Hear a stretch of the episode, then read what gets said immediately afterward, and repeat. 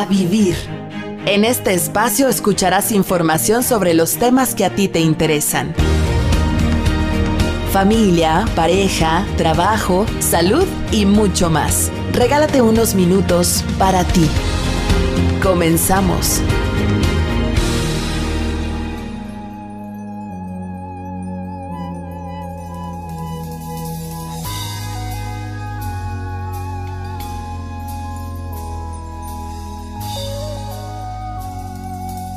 Cada lunes es una invitación a vivir. A vivir sabiendo que somos capaces de lograr todo lo que nos propongamos.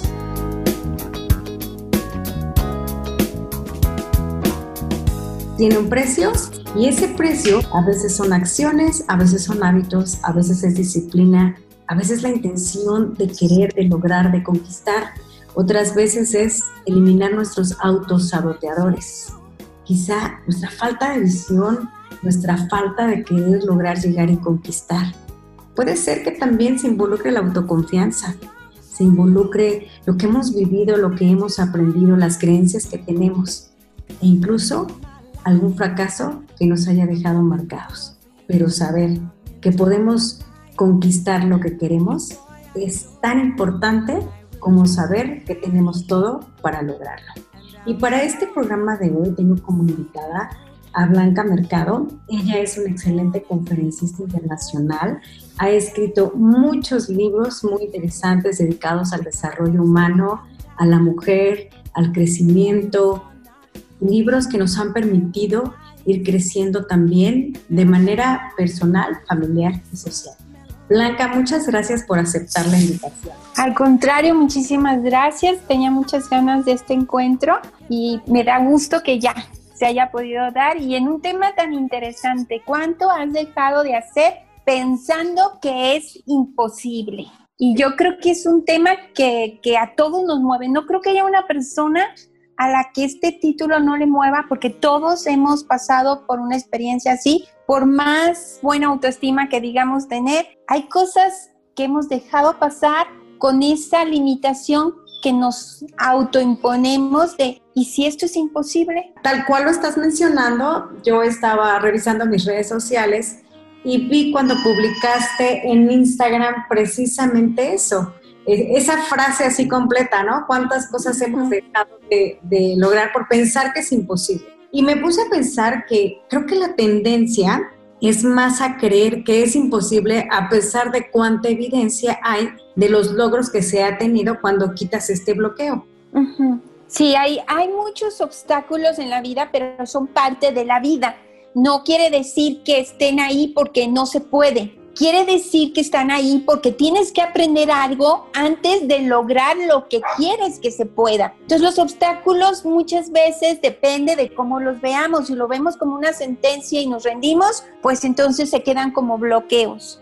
Pero puede ser también que ese obstáculo nos motive, esa limitación nos motive a, bueno, ¿Qué tengo que hacer para lograrlo y dar el salto al siguiente nivel? Y yo creo que esa carrera es la que nos hace crecer, porque las cosas son tan fáciles o difíciles como queramos hacerlas. Yo creo que hay dos cosas que nos impiden lograr lo que nosotros llegamos a llamar imposible porque es un sueño que lo vemos tan hermoso que nos queremos limitar. Y una es esa, la capacidad que tenemos para ver los obstáculos como un bloqueo como un impulso de aprendizaje y motivación. Y la otra también que nos da mucho problema es la postergación crónica, Esther. ¿Cuántas veces decimos, sí, sí lo voy a hacer, pero después? En esta época que hemos estado viviendo la experiencia de quedarnos en casa para reencontrarnos y mejorar nuestra calidad de vida, voluntaria involuntariamente, bueno, a lo mejor hemos tenido mucho tiempo para pensar cuántas cosas he postergado, cuántas ideas me han venido a la mente de, si ese, negocio lo puedo hacer, eso soy capaz de hacerlo, pero lo dejo para después, no tengo tiempo, pero eso es una mentira. Entonces, una son los obstáculos que nosotros nos ponemos y cómo respondemos, y otra es la postergación crónica, la manera en que tú alargas el inicio. Ahora, esta postergación crónica creo que va muy relacionada a dos factores. La primera tiene que ver con la disciplina con el gestionarte a ti mismo. Y la segunda, o sea, en mi percepción, tiene que ver con la autoestima, con este sentido de merecer. Puede ser que hoy tenga el tiempo, el talento, la experiencia, la oportunidad, pero este, este sentido de no merezco, que, que no alcanzamos a reconocer e incluso no alcanzamos a identificar, hace que sea mejor lavar primero los trastes que sentarme a planificar el proyecto, que en lugar de ponerme a escribir o, o ya hacer las llamadas que tengo que hacer. Definitivo hay algo que a lo mejor estamos postergando y yo creo que tú y yo, si hacemos un análisis rápido de autoconciencia, encontramos algunos proyectos que hemos estado postergando y quien nos está escuchando también van a encontrar un proyecto, chico, mediano, grande, no importa, pero un proyecto, un sueño al que le hemos dado largas. Y creo que gran parte de las largas es, como tú dices, muy, muy certero, la autoestima falta de creer en nosotros, que es importante, y mucho miedo, que también habla de una falta de autoestima, mucho miedo, y si lo hago y no funciona, ¿no?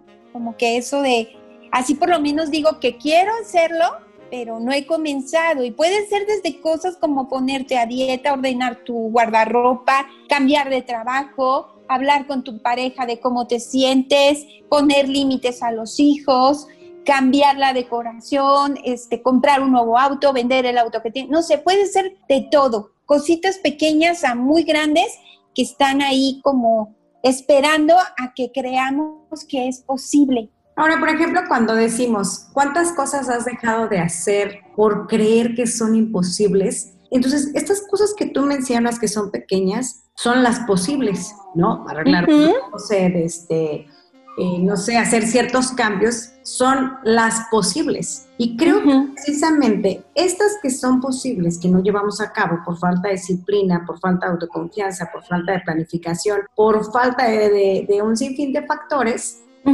entonces nos bloquean mentalmente, o sea, lo imposible, pues ya es, es imposible. Cuando podría este, aprender un idioma, cuándo podría este, tener un carro último modelo, por poner un ejemplo. Entonces, pensamos que si esto, que es un factor muchísimo más sencillo, ¿no? O sea, como que tu mente te sabotea y te dice, ay, mira, si no puedes ni siquiera arreglar el closet, ¿cómo puedes pretender que podría haber algo mejor para ti? ¿Cómo puedes pretender que puedes conquistar algo más grande? ¿Cómo nosotros podríamos, por ejemplo, vamos a pensar en en que tienes niños pequeños o uh la edad o incluso en la universidad, que los puedas ayudar a que parte de su formación sea creer en lo imposible. Mm, híjole, yo creo que eso haría un cambio en el mundo, en la familia, en la sociedad, haría un cambio total.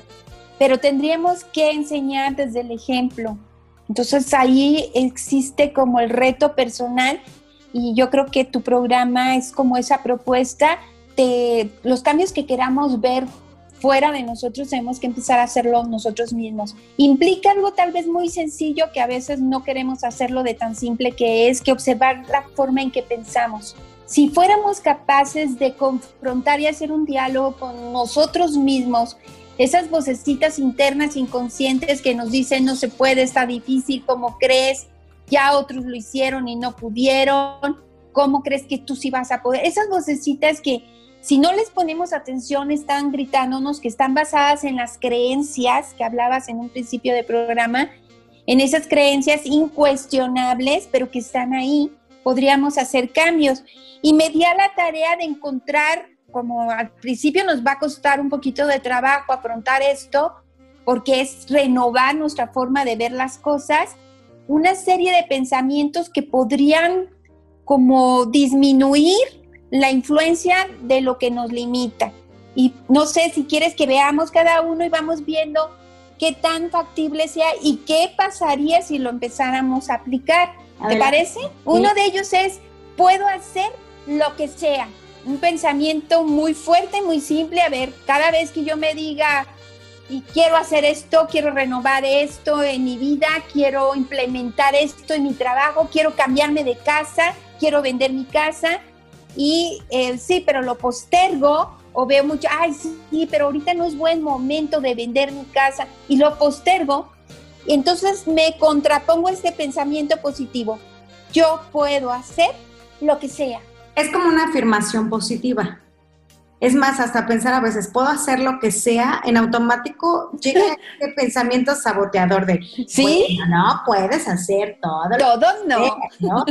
Mira, a mí me pasaron los cursos que, que de repente, cuando estoy hablando del tema, sobre todo de metas, que les digo, a ver, levanten la mano, ¿quién podría pilotear un avión? Y claro que en automático se voltean a ver una a la otra como para ver quién este, va a levantar la mano, pero pues te dicen que no. Y les digo que sí podrías pilotear un avión, solo que no has tomado clases para eso. Exacto. Pero no es algo imposible. Tú estás pensando en este momento a partir del conocimiento que tienes, no a partir del conocimiento que puedes adquirir. Definitivo. El puedo hacer lo que sea, asusta como tú dices, confronta, pero ahí viene nuestra, nuestra, charla interna que tenemos que aprender a ser amigos de nosotros mismos y poder decir, ¿por qué no? Si se me ocurrió, claro que puedo. Hay que ver cuáles son las situaciones que tengo que, que sortear para lograr eso que deseo. Puedo hacer lo que sea. Ejemplo, una mujer decide que le gustaría pesar lo mismo que de soltera y ya tiene 40, 50 años, 60 y dice, me gustaría pesar lo mismo que pesaba a los 25. Más de una persona, no solo su voz interna, más de una persona le va a decir, no, no, no, no, imposible. Es que los huesos pesan más, es que la edad, es que la menopausia, no, te van a dar miles de pretextos. Pero si ella lo cree, lo desea y es objetivo y se le ocurrió y lo sueña, ¿por qué no? Cuando hay muchas mujeres que nos ponen ejemplo de mujeres sumamente hermosas que han sabido cuidarse y que la edad no tiene ningún, ningún, ninguna limitación. Puedo hacer lo que sea y ese es un ejemplo en el área física, pero puedo hacer lo que sea en todos los aspectos, puedo lograr lo que quiero. No sé qué se les ocurra a quienes nos están escuchando, irme de viaje con una mochila, conocer el mundo, lo que tú quieras. Entonces, ese pensamiento limitativo, transformarlo o confrontarlo con puedo hacer lo que sea. Y el segundo sería, puedo hacerlo porque, y dejamos un paréntesis, puedo hacerlo porque Sí puedo hacerlo porque yo quiero, porque me conozco, porque logro siempre lo que quiero. Es puedo hacerlo, ¿por qué? Y ahí vas a dar la razón. Esto que quiero, puedo hacerlo y agregas la razón. Y empiezas a entrenar a tu cerebro, que es una herramienta que poco usamos, pero que es muy efectiva. Claro, porque incluso un punto de partida sería, puedo hacerlo porque soy capaz Puedo hacerlo porque es algo que he querido desde la infancia. Puedo hacerlo porque es un gustazo que me quiero dar. Puedo hacerlo y, ahí, bueno, estaría la, intención de cada persona. Creo que a veces lo mencionas muy bien cuando, cuando no tienes un por qué, no hay un cómo. Exacto. Entonces puedo hacerlo desde porque me da la gana y porque lo siento en todo mi ser y en verdad amo hacerlo.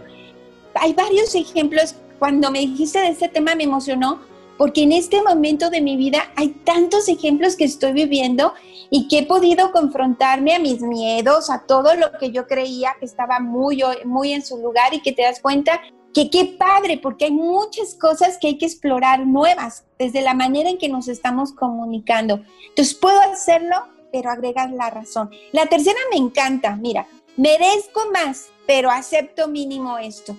Merezco más, pero acepto mínimo esto. Y esto sí es un poquito como de vanidad, pero rica.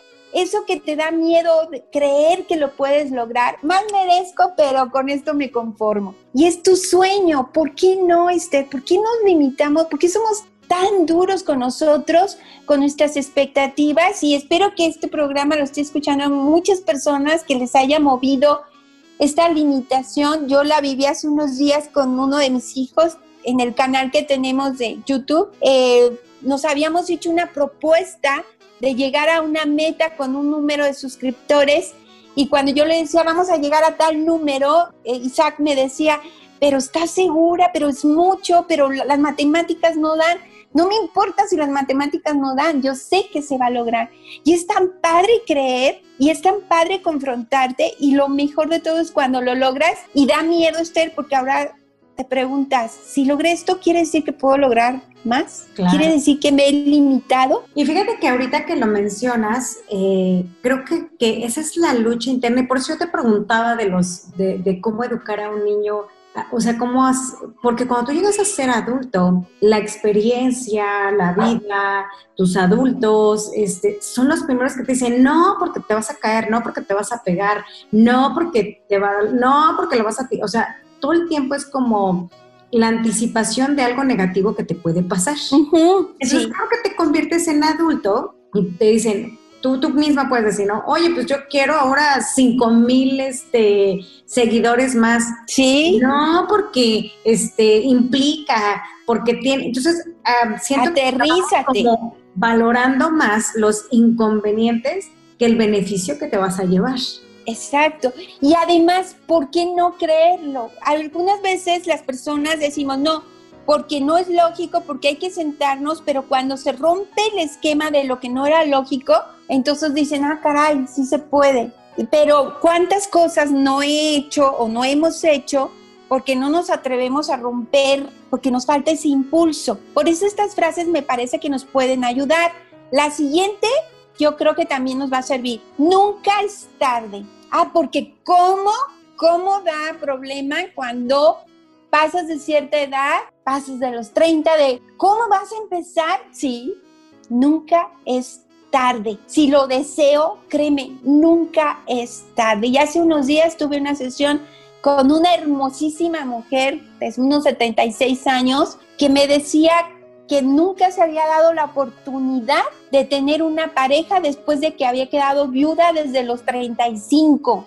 Había sacado adelante a sus hijos y hoy a esta edad ya una persona mayor decía, ¿y si tuviera oportunidad de tener una pareja? ¿Y si me diera ese permiso?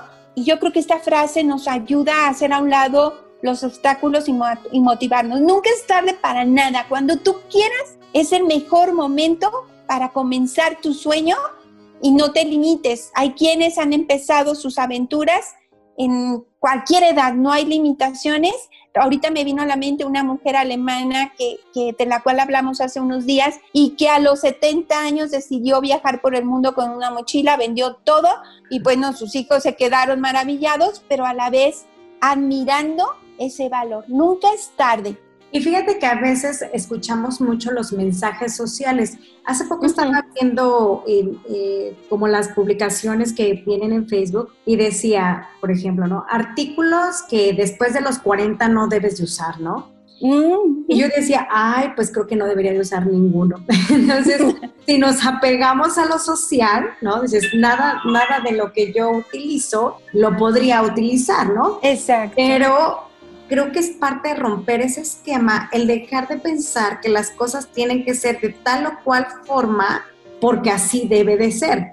Y de repente dices, ¿y en dónde dice? ¿Quién lo escribió? ¿Hace cuánto? ¿Para cuál esquema aplica? Este, porque bueno, al final del tiempo el resultado lo tiene quien ha roto esas barreras, quien ha expandido su mente y dice, ¿por qué si tengo X o Y edad tendría que ser de esta manera. Cuando vemos gente que sin importar la edad, como bien tú dices, se enamora, este, corre en un convertible, se avienta del paracaídas, o sea, no hay, no, cuando nosotros dejemos de pensar que alguien escribió lo que se tiene que hacer, vamos a poder conquistar ese nunca es tarde. O sea, yo creo que hay una frase que me gusta mucho que dice que cuando hay vida hay esperanza. Y mientras vivamos podemos intentarlo y podemos comenzar.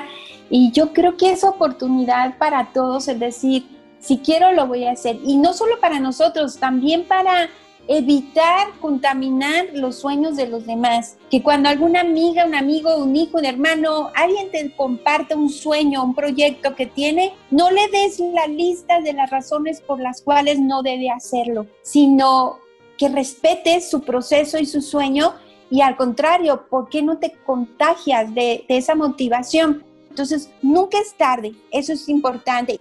¿Qué te parece, Blanquita, si hacemos una pausa Y los dejamos picados con el, con el quinto pensamiento positivo, reafirmamiento. Y vamos a ir a una, a una breve pausa y ahorita continuamos con el siguiente punto. Claro que sí.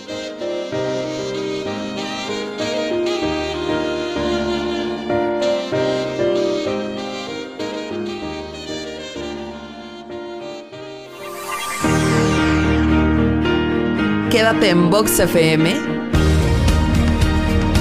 a vivir.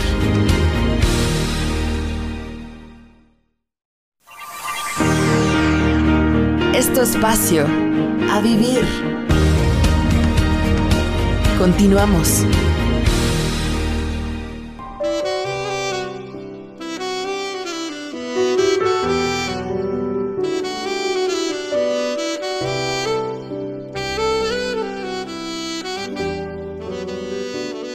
Agradecemos que nos siga acompañando en este programa de A Vivir. Soy Esther Crisóstomo y me acompaña eh, la licenciada Blanca Mercado, la maestra Blanca Mercado, autora y conferencista, con este tema que me encanta porque se llama ¿Cuántas cosas podrías hacer si dejaras de pensar que es imposible?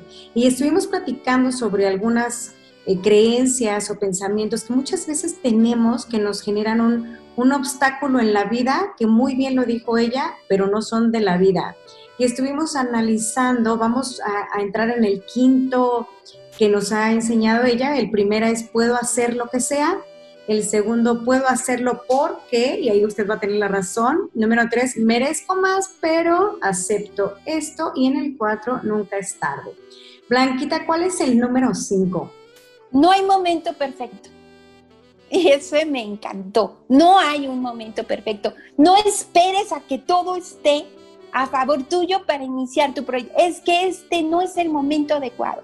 Quiero iniciar un negocio. Es que, ¿qué no sabes que tenemos pandemia? ¿Y qué no sabes que muchas empresas han surgido precisamente en estos momentos de crisis? Muchas nuevas empresas, nuevos empresarios, ¿Por qué no? Nunca hay un momento perfecto. Comienza ya. No esperes a que todo esté a tu favor. Hazlo solo porque lo deseas. Claro, yo he conocido personas que del curso se toman el otro curso y del otro curso el otro curso y luego entonces mejor ya voy a hacer la maestría, pero mira qué te parece si el doctorado, pero a lo mejor cuando termine el Supermaster Plus Ultra In, entonces ya voy a poder hacerlo. Y al final, todo este seguimiento de capitalización académica es un miedo a equivocarte. Exacto. Es un miedo a fallar, es un miedo a no tener los elementos necesarios para poder conquistar algo que tú anhelas, ¿no? A veces a mí sí. la gente me ha dicho, oye, este, me gustaría dar conferencias, este, ¿qué me sugieres? Y yo les digo, pues da conferencias. Exacto. Porque la práctica es casi al maestro. Al final, les digo, cada quien tiene su esencia, su experiencia, este, va agarrando su línea. No, no, pero dime, dalas. O sea, no hay más, les digo, es que tú a lo mejor ahorita te alquilas hasta gratis, ¿no? Exacto. Donde tú encuentres la oportunidad de dar un tema, dalo, te vas a ir sintiendo cada vez más segura, cada vez le vas a ir agregando más elementos, cada vez lo vas a ir haciendo más profesional. Pero si tú estás esperando, bien, tú lo dices, el momento perfecto, o sea, cuando yo ya me sepa este tema de memoria, no va a llegar nunca. Exacto. Entonces, no hay momento perfecto, así que si quieres, hay quienes a media semana dicen, yo creo que ya estoy sintiendo que necesito ponerme en forma. Empiezo el lunes. No, si es miércoles, empieza el miércoles. Si es sábado, empieza el sábado. No esperes a un día perfecto, a una circunstancia perfecta. Queremos vernos. Bueno, no esperemos algo mágico, hagámoslo ya, no perdamos tiempo, que es lo más valioso. el siguiente es, número seis, los errores son aprendizajes. Yo creo que es una forma de ver los errores de una manera diferente, las equivocaciones que le llamamos y que después pueden resultar grandes oportunidades. Pero siempre aprendemos de todo, de todo. Entonces es muy importante que le perdamos miedo a equivocarnos. Si nos equivocamos, ¿qué aprendimos de ese error? Y yo creo que eso nos ayuda a atrevernos. Oye, y si me equivoco, pues te equivocas y aprendes la lección. Y es que yo creo que tenemos un aprendizaje de la infancia que cuando el niño se equivoca, mm, o sea, se le grita, se le insulta y hay quien llega hasta la tercera, que es lo golpea. Entonces imagínate que pues a lo mejor tú metiste la mano en algo y oye, y vino el grito, el manazo, el jalón, el castigo, el regaño. Claro que eso va dejando marcas en tu mente de tal manera que cuando creces digo, ya nadie te va a dar manotazos, ¿no? Te los das tú solito. Y entonces, sí. pero qué tonta, pero qué burra, pero, ay, ¿cómo pude haber hecho esto? Solamente a mí me pasan estas cosas. Y entonces tú ya tienes tu aprendizaje de autoflagelación, de maltrato e, e incluso de humillación por haberte equivocado. Pero si humillarnos, maltratarnos y azotarnos generar algún beneficio, pues entonces sería este, útil hacerlo. Pero la realidad es que, como tú lo mencionas, es excelente. El error, la única utilidad que tiene es el aprendizaje. Aprendemos mucho. Ahorita, mientras estabas compartiendo todo esto, me vino a la mente uno de los cursos que para mí han sido más difíciles, que es de risoterapia. Este, hace años, como hace unos, que serán unos 11 años, tomé el curso con unos españoles que vinieron a Guadalajara y pues yo entré con el ánimo de aprender alguna técnica nueva, pero me confrontó muchísimo porque el reto era hacer el ridículo. Para poder pasar el curso tendrías que ser lo más torpe y ridículo que puedas. No se trataba de, lucirte, de hacer reír a los demás, de hacer alguna, algún guion, no. Para poder pasarlo tendrías que ser ridículo y torpe. Y me impactó, o sea, lo difícil que era quitarnos esa máscara de obsesión por la perfección y reírnos por hacer el ridículo y vernos torpes. Fue un aprendizaje que que te hace romper tus estructuras y el maestro decía algo muy importante, nos tomamos demasiado en serio, deberíamos reírnos más de nosotros y deberíamos darnos permiso de equivocarnos constantemente. Tendríamos mejor calidad de vida. Y me enseñó bastante esa experiencia. Así que los errores son aprendizajes, equivócate y aprende de todo lo que estés viviendo. No te tomes tan en serio y si eres ridículo, ríete de ti, pásatela súper. No te tomes tan en serio. Claro, y es como cuando te caes, pues ya muere la risa, porque hay gente que se levanta corriendo para ver quién lo vio, ¿no? O enojados. O enojados, y entonces simplemente el impacto emocional y químico va a marcar una diferencia enorme. Si tú te ríes, produces endorfinas, serotoninas y eres como más feliz, y si tú te enojas, produces adrenalina y entonces vas a ser menos feliz y lo vas como, como acumulando. Claro, entonces eso es como una lección que me quedó grabado. El siguiente sería un paso a la vez, número 7, un paso a la vez. Y me gustó mucho porque por mi hiperactividad cuando quiero algo tiendo a tener como todas las opciones en mi mente y quiero hacerlas todas al mismo tiempo. Y el organizar mi mente decir, a ver, mi sueño es viajar por el mundo con una mochila. Ok, un paso a la vez. Primero, hago mi lista de acciones, compro la mochila. Después decido qué, qué voy a hacer con las cosas que tengo, cuándo voy a volver, establezco plazos. Un paso a la vez. Todo sueño que tengas, siéntate y es una lista de los 10 primeros pasos a realizar y ve de uno a uno. Y aunque te parezca extraño, lo vas a cumplir porque estás entrando a la sala de los líderes que toman las riendas de sus sueños y de sus proyectos. Entonces, un secreto fundamental es todo lo que se te ocurra que quieres hacer, siéntate, haz una lista. Por ejemplo, en esta pandemia se me ocurrió que quiero ser maestra de yoga. Nunca he tomado una clase de yoga, nunca he ido al yoga, creo que es momento. Y si se me ocurrió es porque algo debe haber ahí que a lo mejor necesito descubrir. Y un paso a la vez, investigar una escuela cercana a mi domicilio, costos, qué distancia o cuidados están teniendo. Un paso a la vez, tus 10 primeras acciones que debes realizar para, para llegar al sueño que quieres. Y creo que este punto tiene mucho que ver con el sistema reticulador, reticular activador ascendente, que es colócalo en tu cabeza. Y en el momento que tú lo colocas en tu cabeza va a ser muchísimo más fácil que tus barcos se muevan en esa dirección cuando no tiene dirección, ¿no? Exacto. Y yo creo que la, clave está en, cuáles van a ser esos 10 pasos, porque hay gente que se va como directo a la ambición, ¿no? O sea, primero voy a comprar el vuelo, no has hecho un ahorro, no tienes la mochila, no este, no, no te faltan muchas condiciones y ya tienes el boleto. A lo mejor hay quien funciona así bajo presión, habrá quien dice, no, empieza por la mochila, ¿no? Exacto. Esos 10 pasos o la planificación de esos 10 pasos son la clave para la conquista. Y el número 8 es algo que he estado implementando últimamente en mi vida, la simplificación. Lo que quieras hacer, no hay límite. Todo lo que tú quieras hacer, lo puedes hacer, pero simplifica. ¿sí? Lo que quieras hacer, tu grande proyecto, hazlo simple. Quiero redecorar toda mi casa. Bueno, empieza por los cajones que tienes al lado de tu cama. Entonces es simplifica, hazlo simple para que tú quieras llegar a lograr una meta sin sentirte frustrado en el proceso. Empieza por pasos pequeños, sencillos, divertidos, que son trascendentes en la suma de los grandes pasos. Simplificarlo, lo más simple. ¿Cómo puede ser más simple esto que estoy haciendo? Y eso funciona muchísimo. Si voy a hablar de un tema, ¿cómo puedo hacerlo lo más simple? Si voy a decorar mi casa, ¿cómo puedo hacerlo con menos cosas, con menos dinero? Lo más simple. Todo lo que hagas, simplifícalo y te garantizo que va a haber muchas posibilidades de que no sufras frustración o que te sientas trabado ante algo que se te presente. Y finalmente venimos de una, de una educación un poco compleja, ¿no? Eh, yo creo que tendremos la oportunidad de que nos compartas tus temas del minimalismo, que tiene mucho que ver con este punto que tú estás tocando. Ay, no sabes, sí.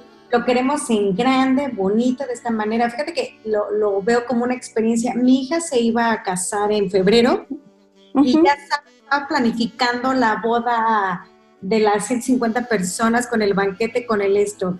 Y la pandemia pues le vino a cambiar la vida totalmente. Entonces ayer me dice, mamá, este, pues va, vamos a hacer la boda por el civil, en, lo que, o sea, dice, el presupuesto que yo ya pagué es el que voy a utilizar. Dice, me alcanza para una boda en un jardín, con unas flores muy lindas, con un brindis, con unas entradas y se acabó. Y entonces yo decía, qué impresionante, que, bueno, una condición de vida te hace reducirte a lo más sencillo, ¿no? A lo, a lo que jamás te imaginaste, al 10% de lo que ibas a pagar pero que al final lo puedas aceptar. O sea, mi tema es que lo puedas aceptar. Entonces ella dice, no me quedo sin boda, me, porque se tiene que ir a vivir a México, me dice, no me quedo sin boda, no me quedo sin esto, no va a ser en esa expectativa, pero también me voy a ahorrar mucho dinero. Entonces, simplificar las cosas eh, abarca también un ahorro, un ahorro de sí. no nada más económico, de energía. Energía tiempo, de muchas cosas, ¿no? Y la, la verdad es que yo he visto que es increíble los beneficios de menos es más. Estoy trabajando con una empresa que tenía, por decirte algo, unos 100 empleados y yo he estado implementando este sistema de organización en las empresas y apliqué la teoría del 80 y 20. Yo les dije, yo les garantizo que todos estos empleados no son necesarios y que muchos no están haciendo el trabajo y no están felices aquí. Y bueno, esta pandemia hizo una serie de ajustes. Por naturaleza se quedaron con pocos empleados, muchos se fueron, cambiaron de ciudad, cambiaron sus circunstancias y se están dando cuenta que están sacando el mismo trabajo con un porcentaje mínimo de personas. Y es cierto, menos es más. Entonces, simplificar tu sueño, si quieres irte por todo el mundo, sí, pero simplifícalo. ¿Cómo? ¿Dónde vas a estar? ¿Qué vas a hacer? Hazlo sencillo. Y el número nueve es, todo puede mejorarse. Y esto es muy importante porque en nuestros sueños muchas veces nos frustramos diciendo, pero es que eso ya existe, es que quiero ser conferencista, pero hay millones de conferencistas. Y esa frase me gustó, todo puede mejorarse. Quiero hacer pasteles. Ahorita la comida está muy de moda como negocios que se han abierto. Y, bueno, pero es que hay miles de personas, todo el mundo está cocinando. Sí, pero todo puede mejorarse. Siempre piensa qué puedes aportar nuevo, qué toque le puedes dar especial a lo que estás haciendo, qué no se te había ocurrido que no se le había ocurrido a nadie y cómo puedes tú llegar a aportar algo totalmente creativo y distinto. Y yo creo que esta es una época en la que la oportunidad está en la originalidad, ¿no? O sea, mucho. Por ejemplo, vemos eh, simplemente antes la comunicación era en un entorno muy serio, muy formal, muy profesional, muy propio.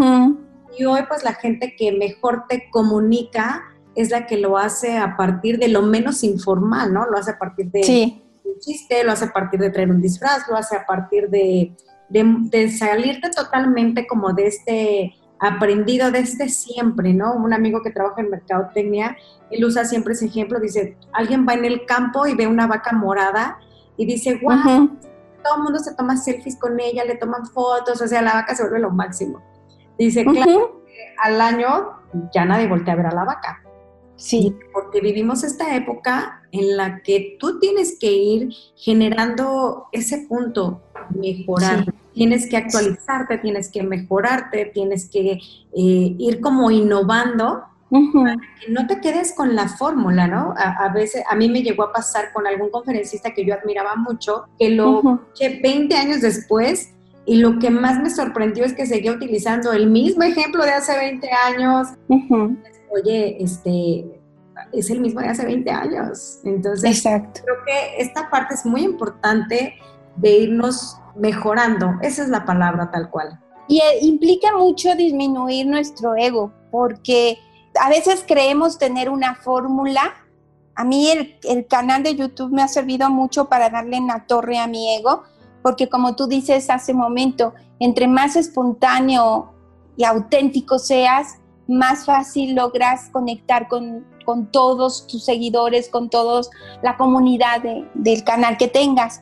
Y esa es una clave fundamental, o sea, sea auténtico, entre menos estructurado y tienes que hacer cambios en tu manera de expresarse. Entonces a mí me ayudó bastante. Pero el siguiente, entonces nos vamos al número 10 y es solo por hoy, solo por hoy. Cuando mi cabeza, eso funciona muchísimo a los hiperactivos. Quiero hacer mil, mil, mil, mil. A ver, ok, momento, solo por hoy, solo por hoy. ¿Qué vas a hacer hoy? En ese sueño que quieres hoy, ¿a qué lo vas a dedicar? Solo por hoy. Me estoy preocupando, pero es que si esto no funciona y entonces, ¿qué voy a hacer? No, solo por hoy. Y creo que nos funciona también en este momento de pandemia con todas las noticias que escuchamos y los cambios que hay a nivel mundial el concentrarnos en este día, vayámonos por día. La vida nos está enseñando que no hay mejor fórmula por día. Haz lo que tengas que hacer, disfruta al máximo, pon en tu agenda, así como ponemos a las 9, a las 12, cita. Ah, bueno, ok, pon un tiempo de encuentro contigo mismo, contigo misma, como tu mejor amigo, como tu mejor amiga. También date tiempo. Solo por hoy, dedícate tiempo, haz algo divertido y concéntrate en el presente. Yo creo que eso nos puede ayudar bastante. Y fíjate que cuando nosotros pensamos en un solo por hoy, me refiere como a muchísimas cosas, como por ejemplo, este, solo por hoy eh, voy a cambiar un hábito, me voy a levantar temprano. Solo por hoy voy a apartar tiempo para este, realizar cierta actividad. Solo por hoy voy a quizá escribir, ¿no? Me toca escribir y voy a escribir nada más, no sé, 10 minutos, 20 minutos, ¿no? y, e incluso en nuestras relaciones interpersonales, solo por hoy no voy a gritar. No, me voy a exasperar, no voy a perder el estilo o no voy a ser tan crítico, ¿no? Porque a veces nos volvemos como muy críticos de todo y nosotros podríamos hacerlo mejor, pero somos muy poco conscientes de las cosas que nos están alejando de nuestro propósito, de nuestra meta, eh, de, de, muchas cosas por no abocarnos a un solo día. Exacto. ¿Qué es lo que tenemos? Solo tenemos este instante. Entonces, gozarlo, disfrutarlo y, tomar conciencia. Esto es todo lo que tengo y lo, lo valoro. El siguiente es 11, un día es hoy. Y ese pensamiento lo vamos a utilizar cuando es que un día voy a hacer lo que yo quiero. Un día voy a abrir ese negocio. Un día voy a ser conferencista. Un día voy a escribir un libro. Eh, un día es hoy. Si no te un día me voy a poner a dieta. Un día es hoy. Y ese día nunca llega, ¿no? Exacto. Entonces, con esa frasecita de un día es hoy. Ese día nunca llega. Y yo creo que ya es momento como de, bueno, en este día que voy a hacer, un día, ese un día que dije, un día me voy a dar permiso de relajarme, me voy a ir a un spa, un día me voy a dar un masajito, un día me voy a tomar la mañana para ir al bosque, pues un día es hoy. Yo creo que esa frasecita deberíamos de tenerla justo cuando nos despertamos. Un día es hoy. ¿Qué quieres hacer? ¿Qué has postergado? ¿Qué quieres? Porque la verdad, hay muchas cosas que añoramos, que deseamos y que no nos damos permiso y eso es muy triste. Pero bueno, un día es hoy, es el número 11. Y yo creo que, plan, o sea, hemos aprendido a, como quien dice, acariciar nuestro sueño con esta palabra, ¿no? Ay, algún día voy a, viajar, pero algún día voy a, y eso te hace como no perder la esperanza. Pero como uh puesto una fecha de inicio y de caducidad, se vuelve eterno. Exacto. Y entonces eso nos aterriza en el momento. Número 12. Está, está para reflexionarla. Dice, he hecho cosas más difíciles. Siempre que te pongas un obstáculo, repite esa frase. He hecho cosas más difíciles. Y a lo mejor no me doy cuenta de que en verdad he vencido muchas situaciones complicadas, he tenido muchísimos obstáculos, todos en nuestra vida lo hemos tenido, pero lo olvidamos, somos héroes, heroínas, somos realmente valientes en la vida. Entonces he hecho cosas más difíciles. Imagínate que ya tienes tu sueño de qué quieres hacer, pero a veces te trabas. Entonces este pensamiento número 12 puede servirte el de hecho cosas más difíciles y acordarte cuáles. Y yo creo que a veces no las tomamos en cuenta y, tiene mucho que ver con el que tendemos a regalar nuestro esfuerzo. Gracias a la empresa, gracias a quien me dio la oportunidad, gracias a que ay, lo pude lograr. Entonces, en el momento que digo, sin dejar de lado la gratitud, entregamos ese éxito, como quien dice, eh, nosotros nos, no nos llenamos de esa autoconfianza necesaria para tomarlo como punta de partida. Entonces, cuando tú dices, wow, o sea, mira, si puede vivir fuera de, una ciudad, si puede hacer, comprar, oye, eso, eso me debe de dar un sentido de capacidad. Definitivamente, pero no valoramos muchas de las cosas que hacemos. Por eso esa frase, ese pensamiento, cuando estés saboteándote, te puede ayudar a acordarte, incluso detente y disfruta las historias que tú misma has creado y que podrías compartir sintiéndote orgulloso, orgullosa de tu vida. Y te apuesto que hay varias historias que olvidamos, porque con el tiempo nos vamos olvidando de lo que hemos hecho, pero es muy bonito. Hace unos días hice una redacción para hacer un audiolibro del 12 Pasos para ser feliz, que fue mi primer libro hace 11 años que lo escribí.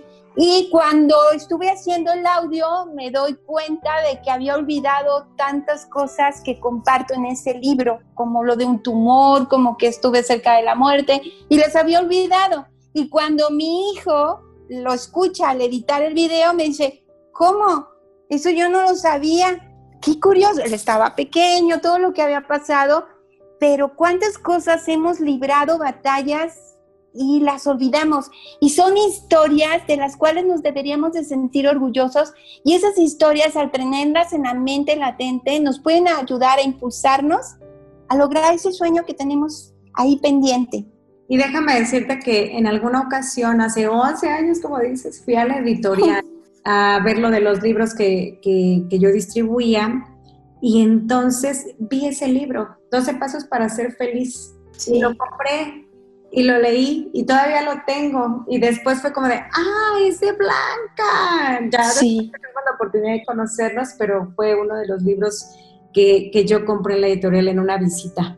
Sí, un libro que me movió mucho. Y ahora que lo acabo de grabar en audio para el canal, me movió otra vez, Esther, porque había muchas cosas que había olvidado y me hizo sentirme orgullosa.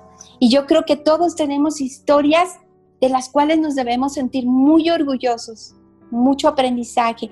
Y la siguiente me encanta porque creo que nos ayuda a liberarnos.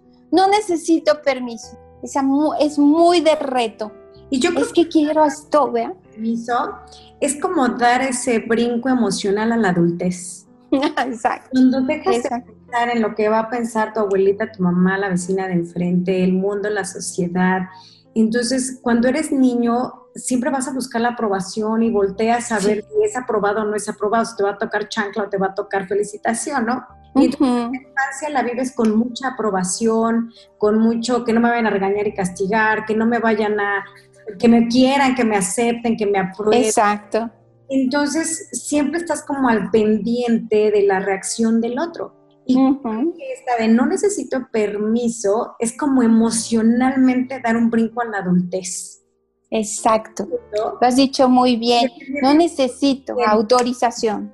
Entonces, yo puedo tomar mis decisiones en función o con base a mi proyecto de vida, este, mi, mi felicidad, mi este, madurez, mi autogestión, aunque te equivoques, ¿no? Porque el hecho de que estés haciendo lo que apruebe el adulto no quiere decir que no te vas a equivocar, que no vas a fallar. No es una garantía, ni siquiera de que te lo vayan a aprobar, ¿no? Sí, y es esta frasecita que nos libera en, el sentido de, de, puedo, este, yo quiero y lo hago.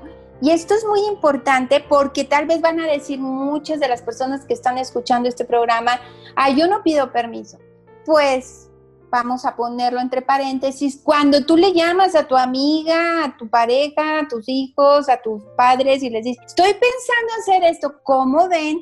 ¿O qué me sugieren? Pues estás pidiendo permiso veladamente. Si tú quieres algo, hazlo.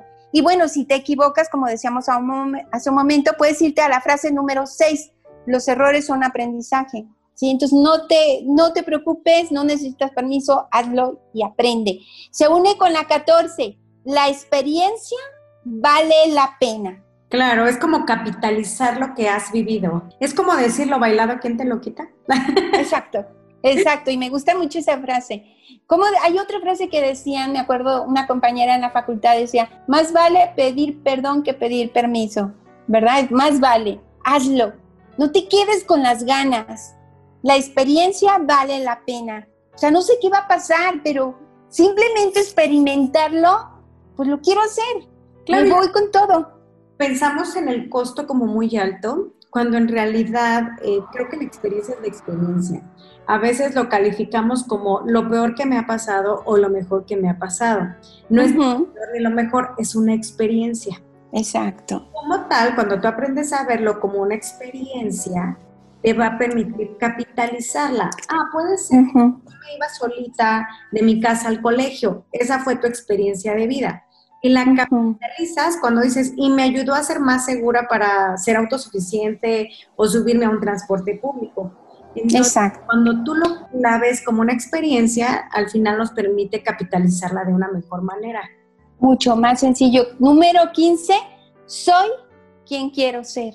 Y hay personas que se dan esa autorización algún momento de su vida, tal vez unos muy jóvenes en la adolescencia, algunos más grandes, pero darte el permiso de soy quien quiero y me gusta quien soy y me enamoro de quien soy y, no cambiaría quien soy, soy quien quiero ser. Y suena fácil, pero hay quienes son quienes quieren que sean los demás. Y vamos no sé, cambiando las máscaras de acuerdo con quien estamos y nos perdemos lo más importante y nadie nos conoce porque no somos auténticos. Soy quien quiero ser y esto es lo que yo sueño y va, lo hago.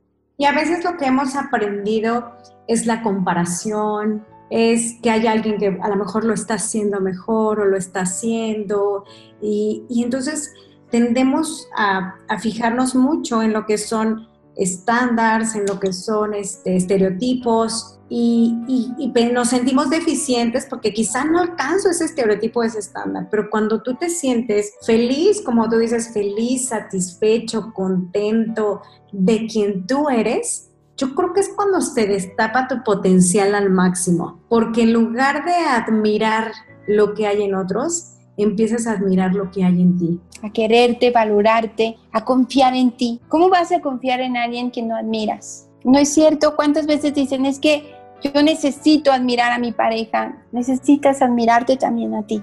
Y eso es como la raíz de, sentirte feliz y exitoso en cualquier situación, feliz y exitosa. Y algo que me inspiró para, para escribir esta última, que sería 16, ¿verdad?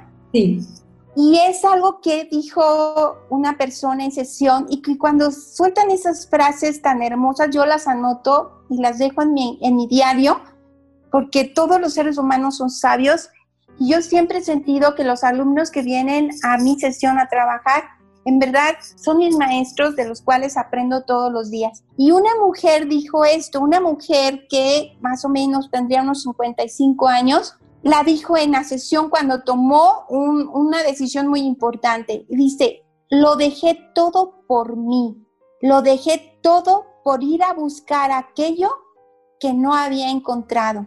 Yo quería ser feliz y estaba dispuesta a hacer lo que fuera necesario. Dejé mi trabajo, mi departamento, mi ciudad, mi país, las personas que más quería porque necesitaba hacer algo que me hiciera sentir viva y me fui en busca de aquello que por fin encontré. No sabes, cuando lo oí, híjolas, me enamoré de esa experiencia, de la luz que transmitía, lo dejé todo por mí. Yo, perdón, sí, que eso es ser muy egoísta. Pero entonces siempre acabas superponiéndote por el otro, siempre acaba siendo más importante el otro que tú. Y si no nos priorizamos, nadie más lo va a hacer. Definitivamente. Y me inspiró para la última, nunca voy a olvidar a esa alumna que su sueño era viajar en bicicleta y reconocer y conocer todo México viajando en bicicleta y bueno, era algo muy ridículo para muchos por su edad, más o menos unos cincuenta y tantos años, te digo, y, era muy peligroso viajar, mujer, sola, bicicleta, un gran problema, pero lo hizo y lo sigue haciendo. Y es el último principio, el último pensamiento. Si todo falla, tendré una gran historia. Y me encantó. Si todo falla, tendré una gran historia.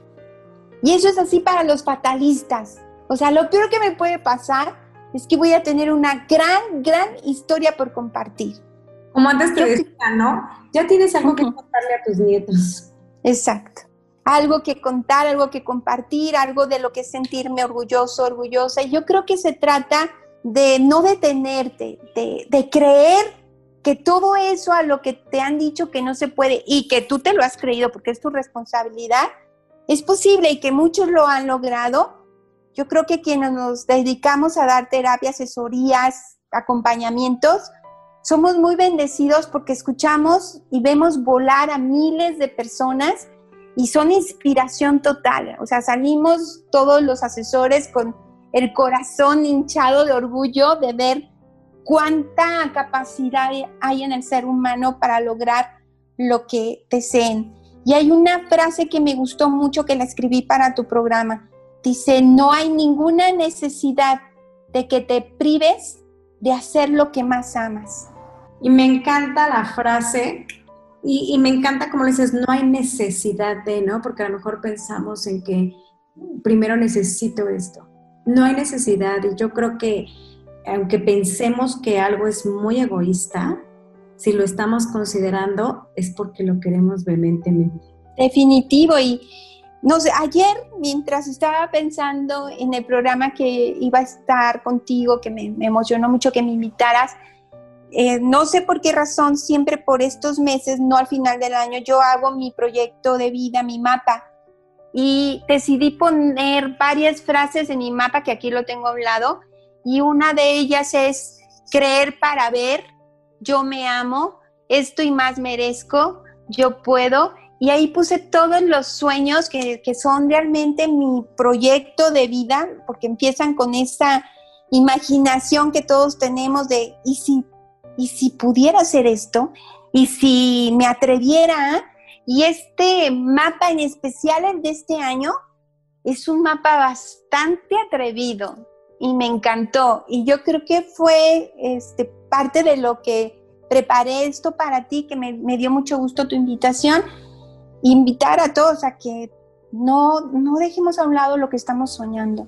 Al contrario, Blanquita, yo estoy muy agradecida de que hayas aceptado la invitación Y este tema me parece muy atinado y muy acertado y muy valiosos, todos estos principios que tú has traído para nosotros, precisamente por el momento de pandemia que estamos viviendo, en el que hay mucha gente como con una expectativa muy baja de la vida, como con mucho desánimo, con mucha incertidumbre y nos aferramos a lo que consideramos que es seguro, nos aferramos a que me guste o no me guste, esto es lo seguro, esto es lo que hay, esto es... Y yo me, me fascinó este programa y, y lo que muy amable y generosamente nos compartiste. ¿Por qué? Porque es este halo de esperanza, de mira, no, no hay momento perfecto, este, tienes todo para triunfar, tienes, es como, cada frase era como un estímulo de aviéntate, atrévete a atreverte. Y me fascina lo que nos compartes al final, cuando dices, oye, yo estoy en mi proyecto de vida y lo estoy haciendo tres veces más ambicioso de lo que lo había sí. Y entonces es como, de, como invitar al otro, oye, tu, proyecto puede ser ambicioso, puede ser increíble, puede ser en grande, deja de autosabotearte, deja de, llenarte de esas frases limitadoras como el que cree, eh, hay quien cree que nace con estrella y quien cree que nace estrellado, ¿no? Deja de pensar que estás de deja de pensar que eres hoja de tamal, deja de pensar que eres maceta de corredor y empieza a pensar en estas frases porque definitivamente yo creo que tus creencias te liberan o te limitan, te potencian o te estancan. Entonces, mucho tiene que ver, como decías, pensamientos, creencias, forma de ver la vida. Eh, la vida no se va a detener, nos va a seguir generando retos como esta misma pandemia, pero tú decides cómo la vas a afrontar, con qué actitud, con cuál pensamiento, con cuánta energía, o si la vas a gastar en autosabotaje, en postergación, en, hacerlo para el otro y no para ti. Y me encantó todo lo que nos dijiste, Blanca. Soy muy agradecida por este maravilloso. Al contrario, muchas gracias. Eres la primera para, para iniciar en la pandemia y fue la mejor decisión. Muchas gracias. Acuérdense que hay una frase de los abuelos que nos dicen, el cobarde muere muchas veces, el valiente solo una. Así es. vivamos, estamos vivos, o sea, a lo que sigue, a echarle ganas, a sentir amor. Te agradezco mucho la invitación, me dio mucho gusto estar contigo. Muchas gracias Blanquita, mi gratitud es hacia ti y compártenos por favor tu canal, tus redes. Los invito, se llama Minimalismo Simple con Blanca Mercado en YouTube y estoy muy emocionado. Minimalismo Simple es enseñarnos a vivir simple, menos es más y los invito a que entren al canal y sean parte y muchísimas gracias por tu apoyo, Esther, muchas gracias.